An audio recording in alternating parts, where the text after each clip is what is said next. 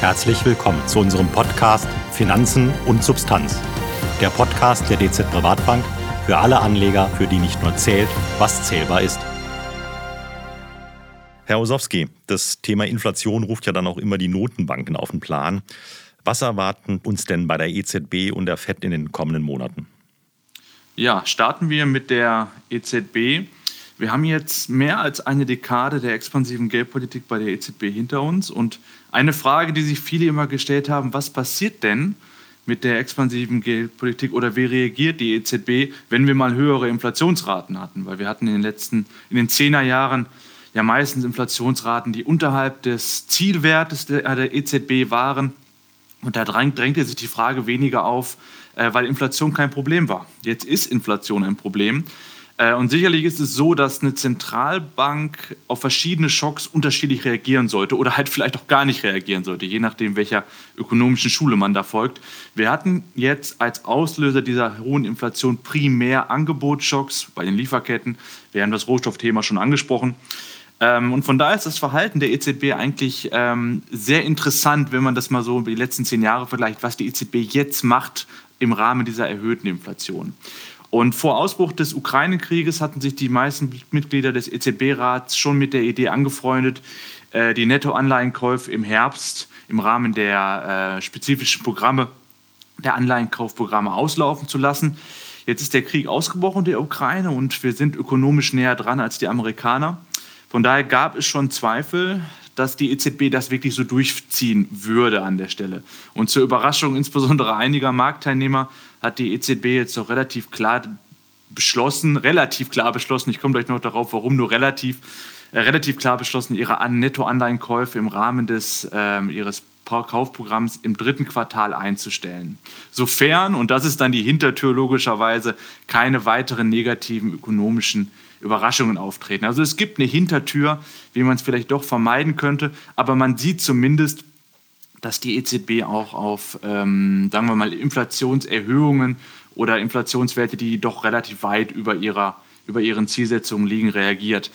Also trotz dieser, dieser Einschränkung, dieser Hintertür, wie ich es nennen würde, gibt es den ersten Pfad in Richtung einer, ja, ich nenne es mal Normalisierung der Geldpolitik. Ja, ein, ersten, ein erstes kleines Schrittchen, sagen wir es mal so.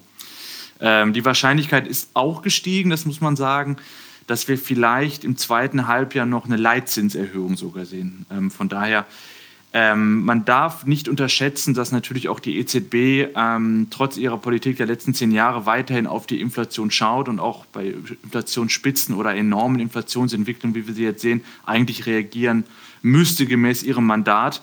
Und wenn man sich die Szenarien der EZB genauer anschaut, dann ist die Inflation längerfristig eigentlich in all ihren Szenarien, Szenarien oberhalb der 2%, also oberhalb ihres Zielwertes an der Stelle. Von daher ergibt sich eigentlich auch ein Eingreifen der EZB oder zumindest eine, eine sehr, sehr konkrete Hinterfragung ihrer äh, sehr expansiven Geldpolitik.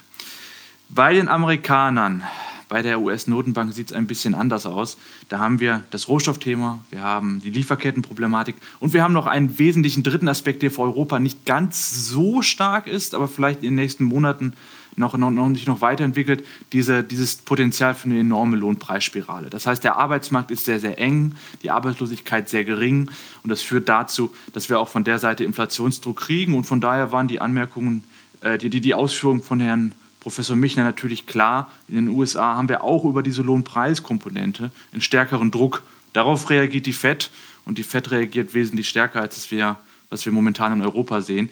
Die FED hat bereits Zinsen erhöht um 25 Basispunkte. Und wir rechnen jetzt mit wirklich einer konsequenten Erhöhung des Leitzinssatzes. Und wir gehen momentan von knapp sieben Zinsschritten aus. Das heißt, wir werden äh, konsequent in Richtung ähm, der 2% Leitzins laufen, aktuell geplant. Das ist immer das Wichtige an der Stelle, das anzumerken. Das sind die Erwartungen oder auch die, sagen wir mal, die Kommunikation der FED. Ob das wirklich so eintritt, das steht dann natürlich auf einem ganz anderen Papier, weil es können sich immer wieder Tendenzen ergeben, beispielsweise wenn wir doch ähm, eine stärkere Absch Abschwächung der, der US-Konjunktur sehen im nächsten halben Jahr, auch aufgrund der Situation in der Ukraine, dann werden da sicherlich die erwarteten Zinsschritte auch relativ schnell wieder zurückgenommen. Aber man sieht schon, dass sich die Inflationsdynamik auch bei den Notenbanken auswirken und auch bei der Politik und bei der Kommunikation der Notenbanken auswirken. Und eine Sache ist klar, sollte sich die Inflation in den USA noch stärker und noch dynamischer entwickeln, dann ist es auch möglich, dass man mal einen Schritt macht, äh, nicht nur von 25 Basispunkten auf einmal, sondern auch mal 50 Basispunkte. Das ist alles im Bereich des Möglichen und insbesondere äh, in den USA mit diesem sehr, sehr starken Arbeitsmarkt unter Umständen sogar nötig.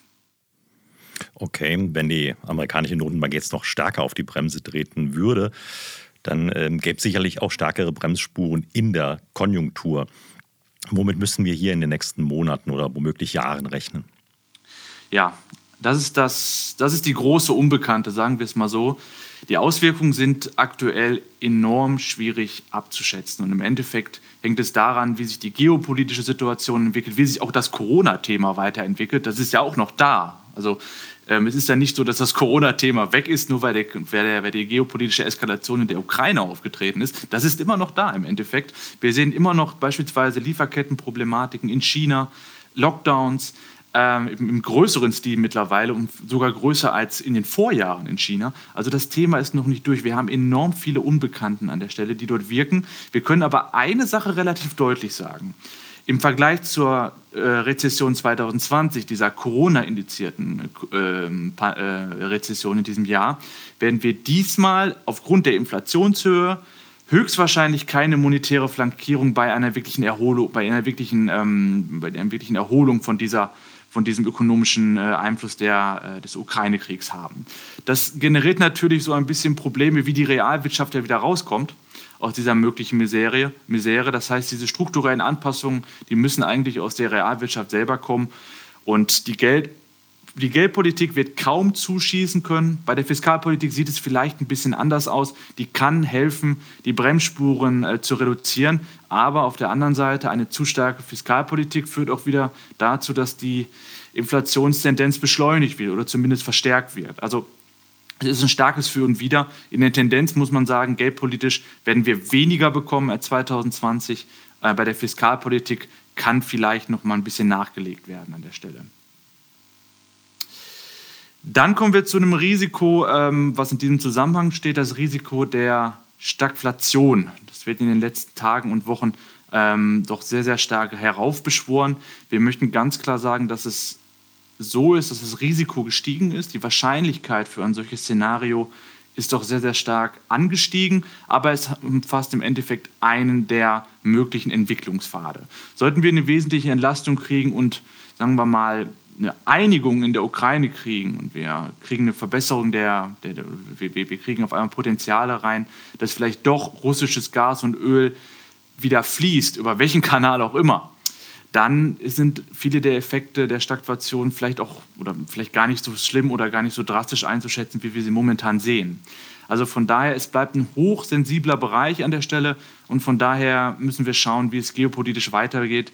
Und was mir oder was uns im Team besonders Sorgen bereitet, neben den Rohstoffpreisen, ist halt die schon angesprochene Lohnpreisspirale. Weil das ist eigentlich ein wesentlicher Aspekt, eine wesentliche Kennzahl, oder ein wesentlicher Mechanismus, wie sich so eine Stagflation nicht nur in der kurzen Frist, sagen wir mal über ein, zwei Jahre, ähm, äh, wie sich die entwickeln kann, sondern darüber kann es auch über mehrere Jahre dazu kommen, teilweise sogar in die, mittleren, in die mittlere Frist hineingehen, dass wir halt hohe Inflationsraten haben bei gleichzeitig geringem Wachstum. Und deswegen ist sicherlich die FED an der Stelle auch so bemüht, jegliche Form von einer Art Entankerung der Inflationserwartungen zu vermeiden. Weil wenn wir dazu kommen, dass die Inflationserwartungen für die nächsten Jahre steigen, dann ergibt sich daraus das Potenzial, dass Arbeitnehmer höhere Lohnkompensationen ähm, fordern und das setzt dann diese Spirale in Gang.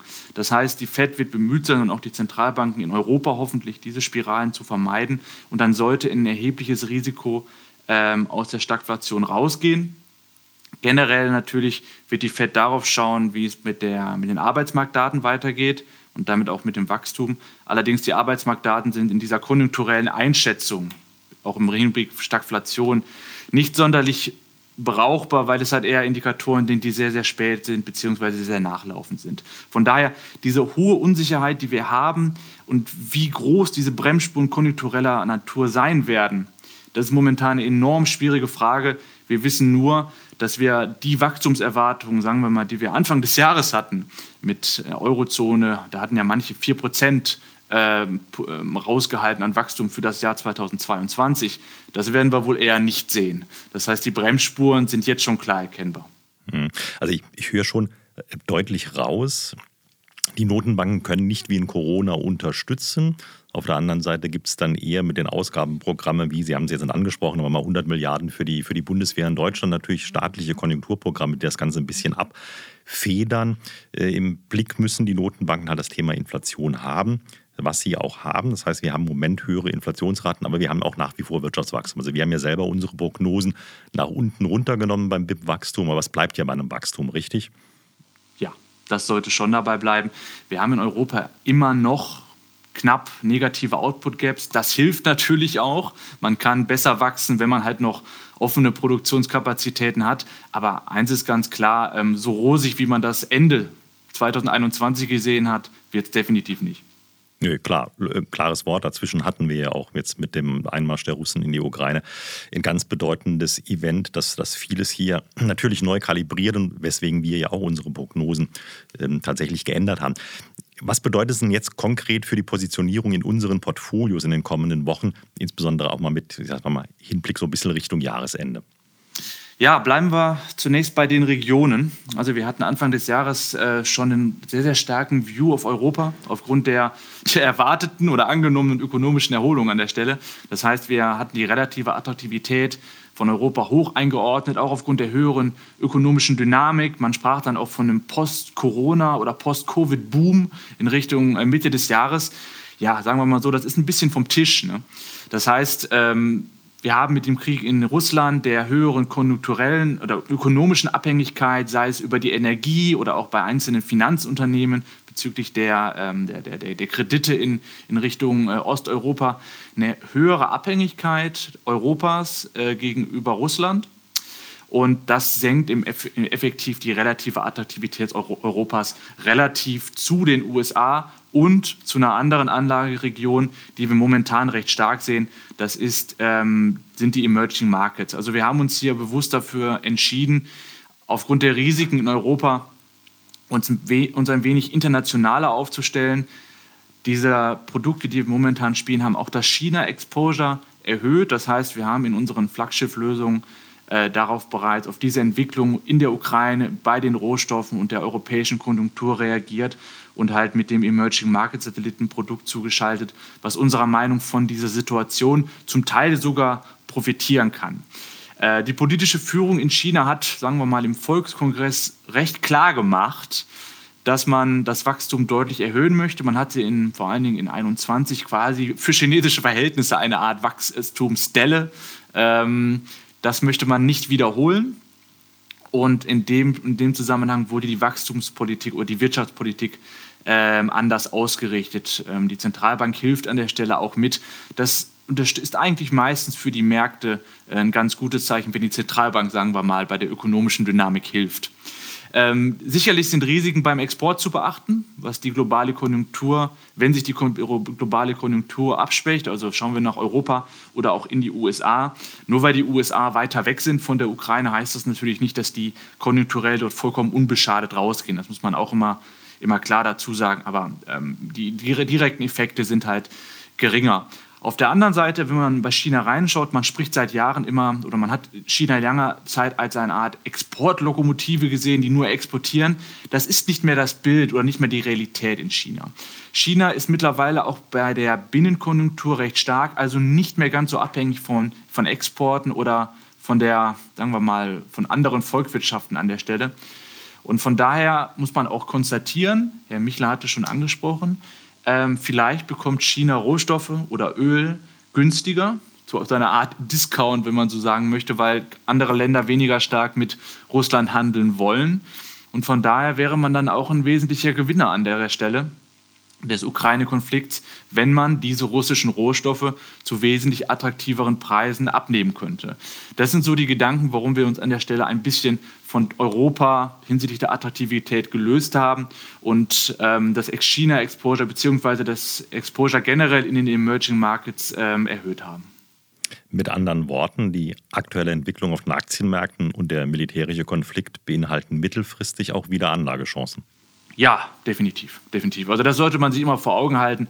Ähm, selbst die extremsten Ereignisse führen halt dazu, ähm, dass vielleicht andere Bereiche, die man vorher nicht so attraktiv fand, auf einmal wieder in den Fokus geraten. Das heißt, diese extremen Ereignisse verändern die Rahmenbedingungen an den Finanzmärkten und das nicht nur für eine kurze Frist, sondern je nach Produkt, je nach Thema für mehrere Jahre. Und von daher fordert das halt entsprechende Reallokation in den Portfolios, ähm, damit man diese neuen Chancen auch entsprechend nutzen kann.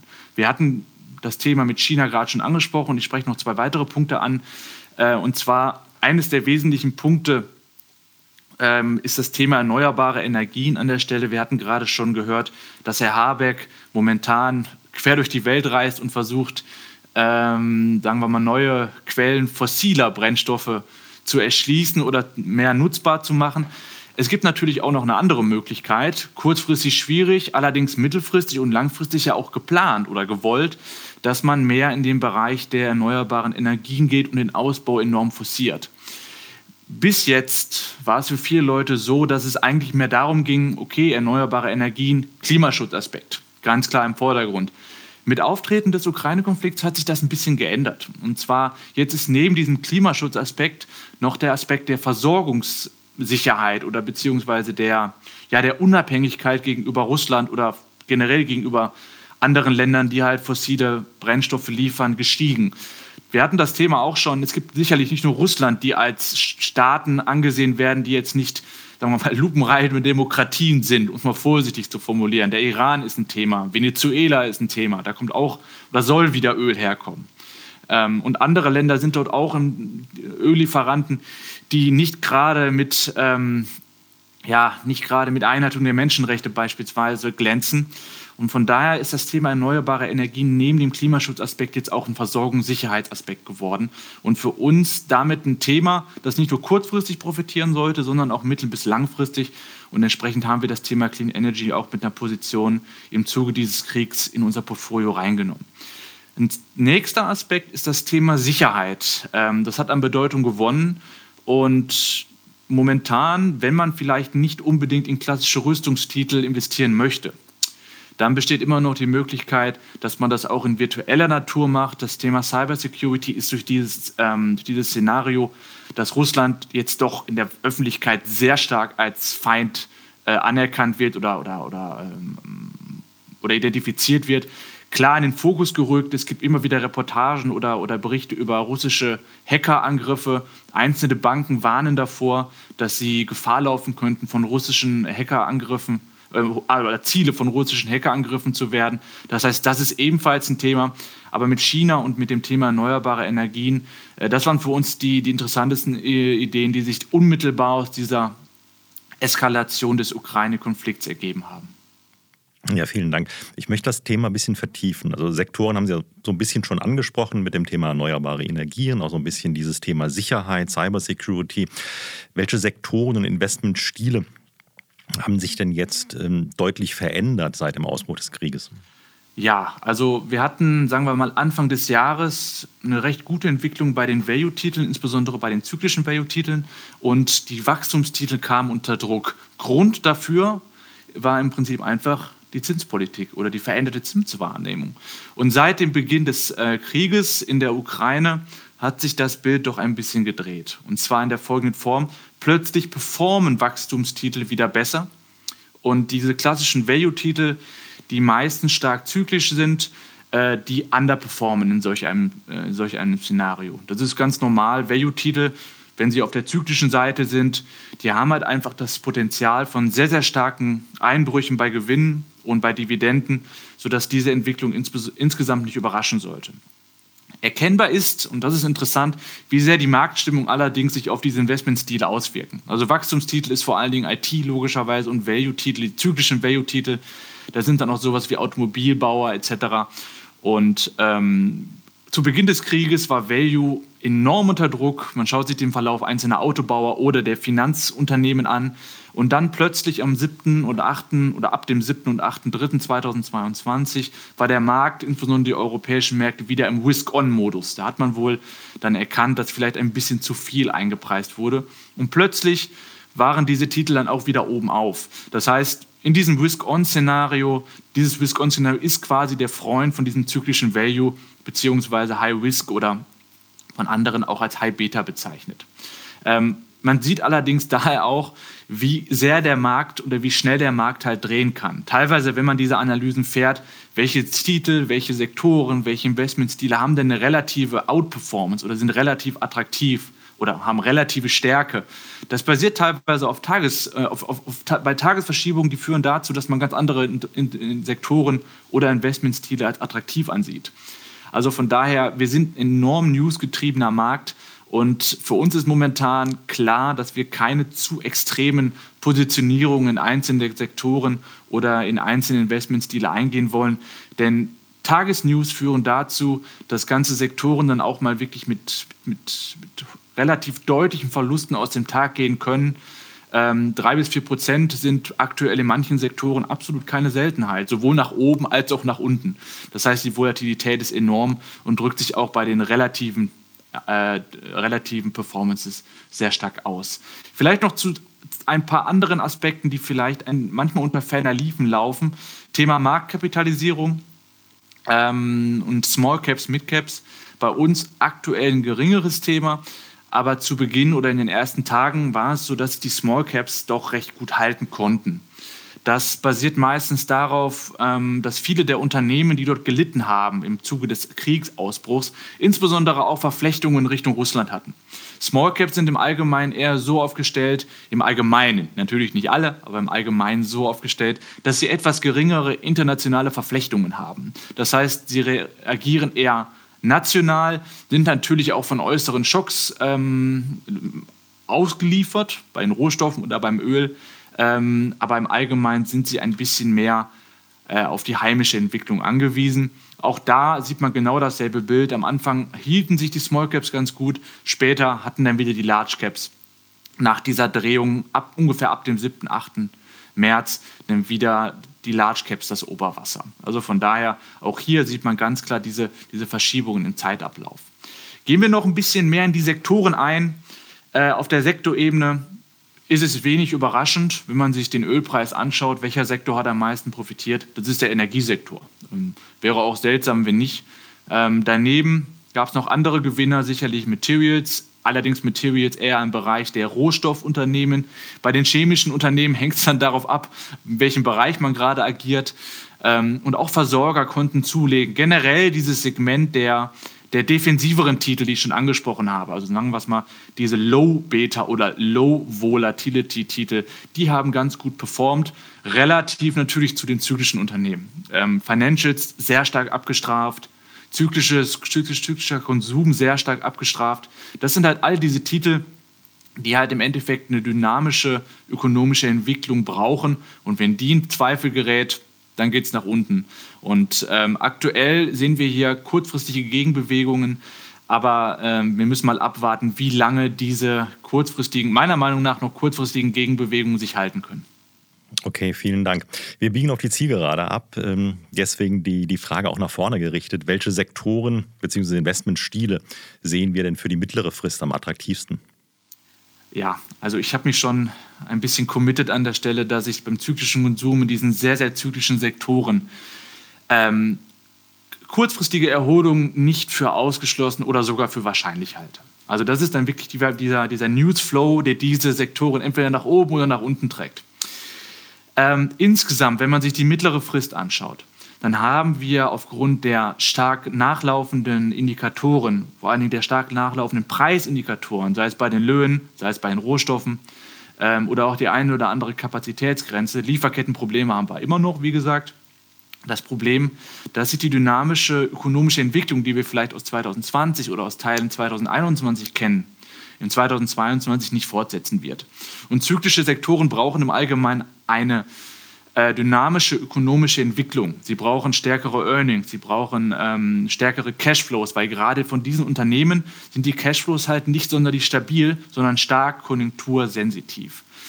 Und aus unserer Sicht ist das aktuelle Bild nicht sonderlich positiv, das mittelfristige Bild nicht sonderlich positiv für diese Art von Titeln. Ähm, von daher würden wir momentan sehr konjunktursensitive Titel eher im Blick nach vorne, im Blick aufs nächste halbe Jahr oder aufs nächste Dreivierteljahr meiden. Gehen wir in den anderen Bereich IT. Ähm, dort hört man momentan doch Stimmen. Wir haben seit Anfang des Jahres in manchen Indizes deutlich verloren. Insbesondere die hochgelobten kleineren IT-Unternehmen haben teilweise Abschläge 30, 40 Prozent hinter sich. Ähm, und es gibt schon wieder Stimmen oder es gibt viele Stimmen, die sagen, dass jetzt die Titel wieder kaufbar sind, weil die Bewertungskennzahlen wieder in Ordnung sind. Im Endeffekt sehen wir das noch ein bisschen anders.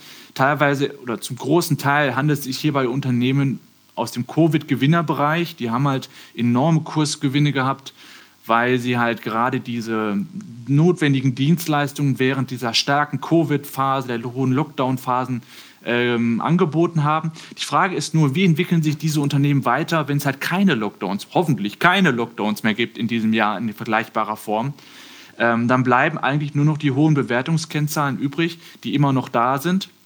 Und das spricht in Kombination für uns weniger dafür, dass diese kleineren IT-Unternehmen, die sich durch folgende Eigenschaften auszeichnen, sie sind erstens zum Teil unprofitabel und zweitens eher cash-verzehrend, äh, verzehrend, sodass sie weder positive Earnings noch Free Cashflows haben, die in irgendeiner Form positiv sind. Das sind weiterhin Titel, die meistens in Kombination mit sehr hohen Bewertungskennzahlen auftreten. Und wenn man sich jetzt mal vor, vor Augen führt, dass der Zins steigt und der Zinsdruck weiter da sein wird, dann stellt sich für mich weiterhin die Frage, wie diese Titel noch an Kurs, welches, welches Kurspotenzial diese Titel mittelfristig noch haben sollen, ähm, wenn Corona ausläuft und diese hohen Bewertungen halt weiter wie ein Damoklesschwert über diesen kleineren IT-Titeln hängen. Bei den größeren IT-Titeln sieht sicherlich und den gesetzteren IT-Titeln, die schon über Jahre da sind, sieht es sicherlich ein bisschen positiver aus, das muss man klar sagen. Aber bei den hochbepreisten, kleineren IT-Titeln, bei den sogenannten Corona-Gewinnern sind wir sehr vorsichtig. Ja, jetzt habe ich gesagt, was wir weniger gut finden. Gehe ich vielleicht auch noch darauf ein, was wir relativ gut finden in dieser mittleren Frist. Äh, zyklischer äh, zyklische äh, Downturns bei dem Konjunkturzyklus sind meistens recht gut für die etwas stabileren Unternehmen oder gesetzteren Unternehmen. Das heißt, das sind Unternehmen, die ein weniger stark ausgeprägtes Geschäftsmodell haben, weniger stark an dem Konjunkturzyklus dranhängen. Nehmen wir mal mit dem Bereich Consumer Staples, nehmen wir mal den Bereich Healthcare beispielsweise. Das sind meistens Unternehmen mit guten und stabilen Cashflows, mit planbaren Cashflows, teilweise auch noch mit moderater Bewertung, wobei man hier sicherlich ein bisschen selektiv vorgehen muss in diesen einzelnen Sektoren. Auch da gibt es schon Titel, die recht stark verteuert wurden, auch im Zuge der, der Idee, dass während Kriegsphasen auch diese Titel natürlich als Safe Haven dienen können. Das wurde auch getan, aber auch da gibt es immer noch Opportunitäten. Das heißt, für uns ist attraktiv oder attraktiv wäre in dieser mittleren Frist nicht oder weniger stark zyklische Unternehmen, und Unternehmen, die halt ein solides Geschäftsmodell haben mit stabilen und planbaren Cashflows bzw. Earnings. Das heißt, hohe Qualität auf Bilanz und der, ja, der, der Cashflow-Generierung aus weniger stark zyklischen Segmenten, das sind definitiv unsere Favoriten für den mittelfristigen Ausblick. Das kann sich ändern, wenn die Effekte der Ukraine-Krise oder des Konflikts weniger stark als bisher angenommen auf die Ökonomie drücken. Aber Stand jetzt sind wir da eher ein bisschen vorsichtig und glauben, dass es einigen zyklischen Unternehmen eher schwerfallen sollte, an die deutlich positive Performance der Vorjahre anknüpfen zu können. Ja, super. Vielen herzlichen Dank. Ich fasse zum Abschluss die wichtigsten Punkte zusammen. Zunächst aber dann nochmal einen ganz herzlichen Dank an Professor Michler und äh, auch an Sie, Herr Osowski. Kurze Zusammenfassung des Gesagten. Wir müssen mit einer schwächeren Dynamik der Weltkonjunktur leben, aber trotz gekappter Wachstumsraten wächst die globale Wirtschaft weiterhin. Die Inflation wird noch eine längere Zeit hoch bleiben, also sowohl das Preisniveau als auch die zeitliche Dauer. Die Notenbanken haben diese Entwicklung im Auge und werden trotz des Krieges und der schwächeren Konjunktur gegensteuern, sprich ihre Leitzinsen erhöhen. Die Aktienmärkte, insbesondere in Europa, haben kräftige Verluste hinnehmen müssen, haben sich aber schon wieder deutlich erholt. regional ist die USA derzeit attraktiver als Europa.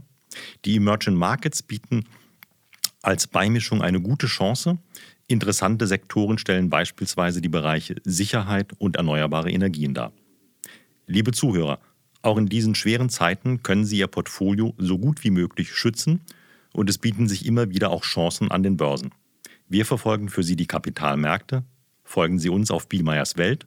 Dort finden Sie jederzeit unsere Einschätzungen und in vier Wochen auch wieder unseren nächsten Podcast. Finanzen und Substanz. Der Podcast der DZ Privatbank für alle Anleger, für die nicht nur zählt, was zählbar ist.